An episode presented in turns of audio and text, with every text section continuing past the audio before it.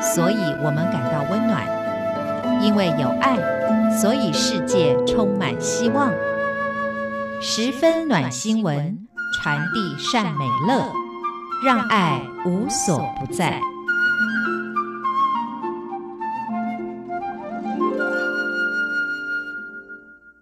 各位亲爱的听众朋友，您好，欢迎您再一次的收听《十分暖新闻》，我是李正纯。今天要跟大家分享的是贫困家庭的守护天使李安德修女的故事。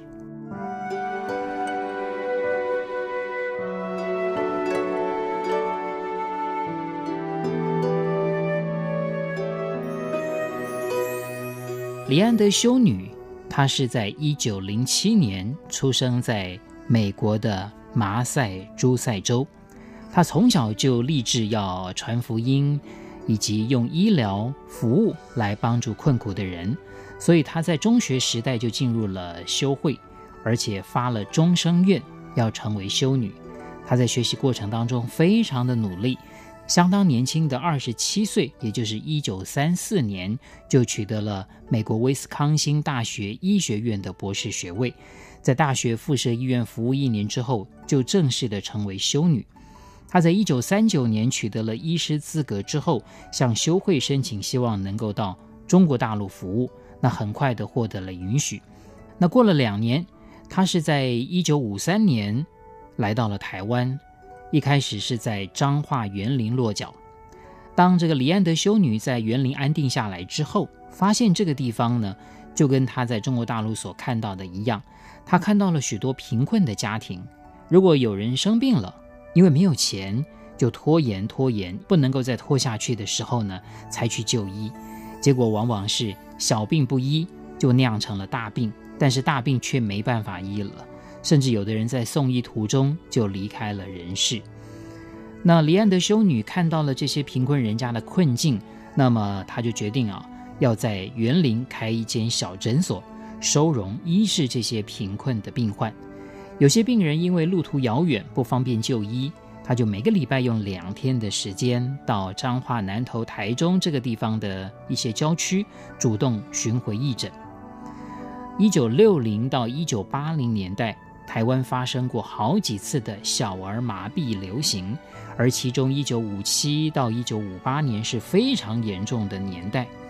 当时台湾至少有超过八万个小孩因为小儿麻痹症，这个身体受到了严重的伤残。那黎安的修女发现了这样的情况，也为此感到相当的难过，因为这种流行疫情几乎每一天都会出现很多的新病例。而且更严重的是，当时台湾的医疗环境是没有疫苗或者药品可以帮助这些受到疫病影响的孩子们，所以他就赶紧联络总部设在美国的国际妇女会，请求帮忙协助。很快就获得了五千份小儿麻痹疫苗。那这样一来呢，他至少帮助了五千个小孩免于这种病症的攻击跟威胁，这等于是挽救了五千个家庭一样。那家庭贫困所带来的另外一个问题就是营养不良，而这会变成一种恶性循环。因为营养不良，身体脆弱，抵抗力弱，这样的小孩就特别容易受到病菌的感染而生病。那黎安德修女看到很多小孩脸色不佳，体格虚弱，她就决心要为这些孩子做些事情。因此，一九六二年，她在彰化市开设了一间玛丽诺圣母诊疗所，专门以小儿先天性心脏病、小儿麻痹、智能障碍的儿童为主要对象。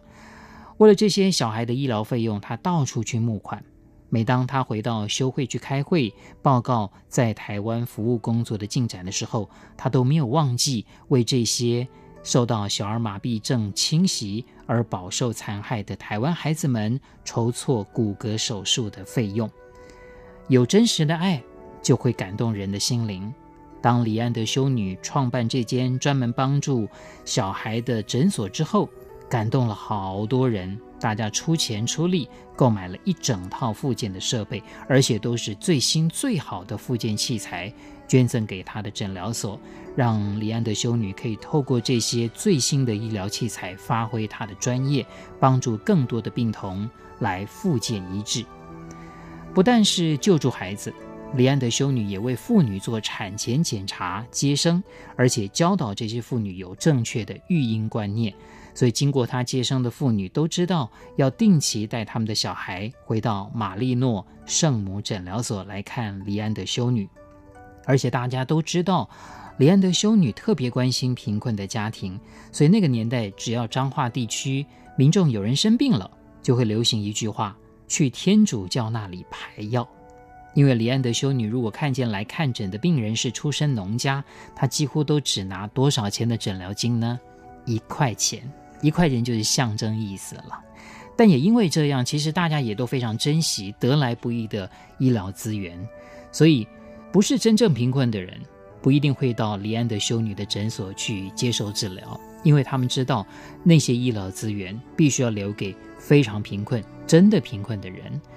那另外，早期在台湾的医疗工作者都特别的关心原住民部落，他们的环境就更加的艰困了，更加的偏僻，那医疗资源就更加的缺乏。所以，这个李安德修女也是一样。她经常带着医疗箱到南投的原住民部落去，也会到彰化县的偏远的乡下去看诊。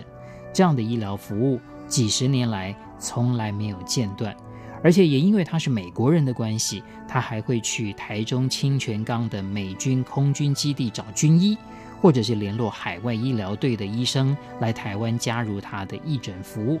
那这些美军的军医都非常乐意帮助李安德修女，为小儿麻痹的孩子、有先天性心脏疾病的小孩，或者是有甲状腺问题的病人动手术。那他会从旁协助，而后续的照顾责任就由他一肩挑起。几十年的服务几乎是没有间断、没有松懈。那一直到一九八七年，就是他八十岁那一年，他结束了玛丽诺。圣母诊疗所服务病人的工作，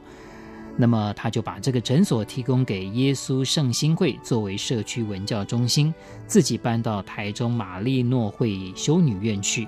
那同一个时间呢，他也继续的来担任先天性小儿心脏病基金会的董事，透过他过去长久以来对先天性小儿心脏病的服务心得，为新生代的医疗工作者提供许多宝贵的经验。而更让大家感动的就是，他虽然是自己的诊所必须要休息了，他还是常常去很多的医院担任义工，协助啊医疗的工作者做好这个服务病人的工作。在他九十三岁那一年，当时的静宜大学校长李嘉彤教授代表学校颁赠给他荣誉博士学位。当时呢，说了一段非常令人感动的话。九十三年前，李安德修女来到这个世界，大家都为此而欢笑，只有她一个人哭泣。总有一天，李安德修女离开这个世界，到那一天，数以万计的人会因此而悲伤，但是她可以含笑平安而走，因为她过了如此丰富而有意义的一生。那李安德修女呢？二零零七年的十二月，她一百岁的时候过了生日。当时，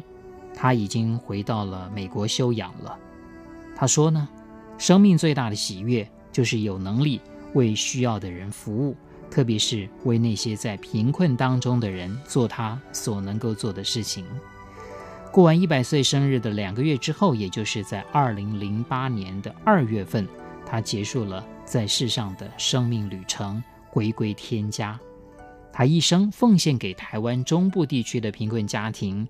让很多人学习了解到底什么是真正的爱。